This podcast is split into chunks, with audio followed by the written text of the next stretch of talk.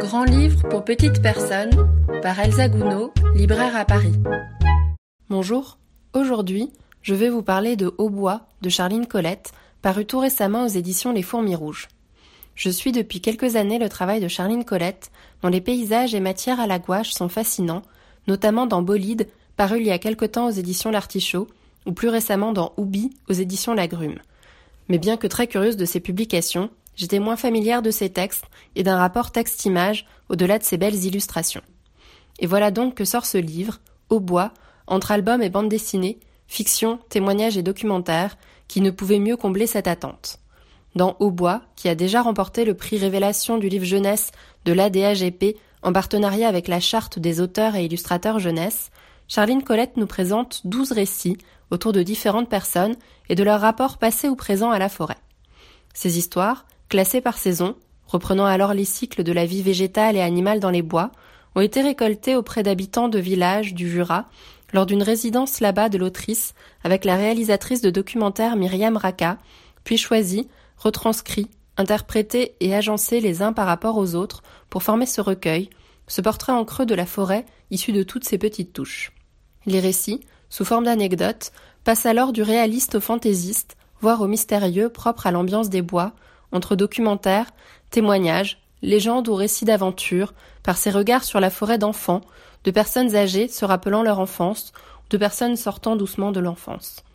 Différentes époques sont alors évoquées, mais reste rapport fort entre l'enfance et la forêt, celle des jeux, des aventures, des contes, des peurs, des souvenirs. Il s'agit alors de raconter cette forêt, d'en faire le portrait en évoquant ce qui nous lie tous ou chacun à elle, une anecdote très personnelle s'avérant alors partagée et en amenant une autre, et montrer un rapport très intime des personnes à la forêt, raconté avec beaucoup de pudeur, de douceur et d'humour, la succession de scénettes rendant cela particulièrement émouvant. Il y a une forme de lyrisme du quotidien, des petites choses dans ce livre où la beauté ordinaire et l'apparente simplicité des récits renvoient à un imaginaire très poétique, parfois onirique. Au-delà de ce portrait esthétique de la forêt, se dresse aussi un portrait plus documentaire, des notions de sociologie, histoire ou écologie pouvant être évoquées ou sous-entendues par-delà les récits personnels.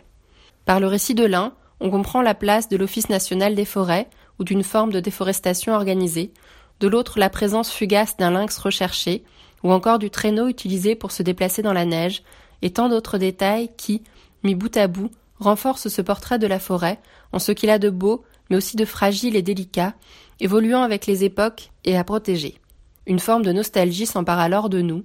mais on sent aussi que, si le temps passe, un certain rapport à la forêt demeure, des cabanes sont toujours construites, des champignons toujours recherchés, des petits animaux retrouvés, et certains récits alors ne peuvent pas être datés, comme s'il ne tenait qu'à nous tous de conserver cette forêt, de la protéger, d'y vivre et d'en raconter encore longtemps les histoires. Pour retranscrire ces récits, Différentes techniques graphiques ont été utilisées par Charline Colette, et principalement, pour les récits en eux-mêmes, des planches de bande dessinée libres, alternant les cases et pleines pages d'illustrations dans un découpage ingénieux et rythmé. Le trait y est alors souple, rond, presque naïf et très détaillé dans les décors plus que dans les personnages, donnant alors toute sa place à la forêt dans ses particularités. À cela s'ajoute l'usage de couleurs franches, évoluant de chaude à froide selon les saisons qui rythment les récits.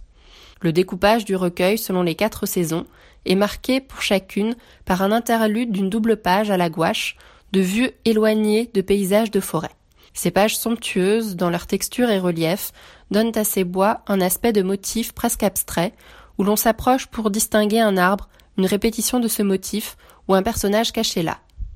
La couverture de l'album reprend cette forme de portrait à la peinture de la forêt, répétant le motif triangulaire des sapins, dans différents tons de vert saisissants, où se cachent quelques petits animaux ou personnages, soulignés par un vernis sélectif du plus bel effet, renforçant la très belle fabrication du livre. On est alors autant touché et ému par la beauté, la fragilité et la majesté de cette forêt, telle qu'elle nous est racontée dans sa narration et dans sa figuration. J'espère vous avoir donné envie de découvrir ce livre, que je conseille à partir de 6 ans, voire un peu plus en lecture seule, Au bois de Charline Colette, aux éditions Les Fourmis Rouges, au prix de 18,90 euros. Moi, je me prends à repenser à mes propres souvenirs d'enfance et de bois, dans les Vosges, de la branche parfaite, souple mais pas trop fine, que l'on guette tout au long de la promenade pour pouvoir la tailler en Y et y faire griller une saucisse sur le feu du pique-nique.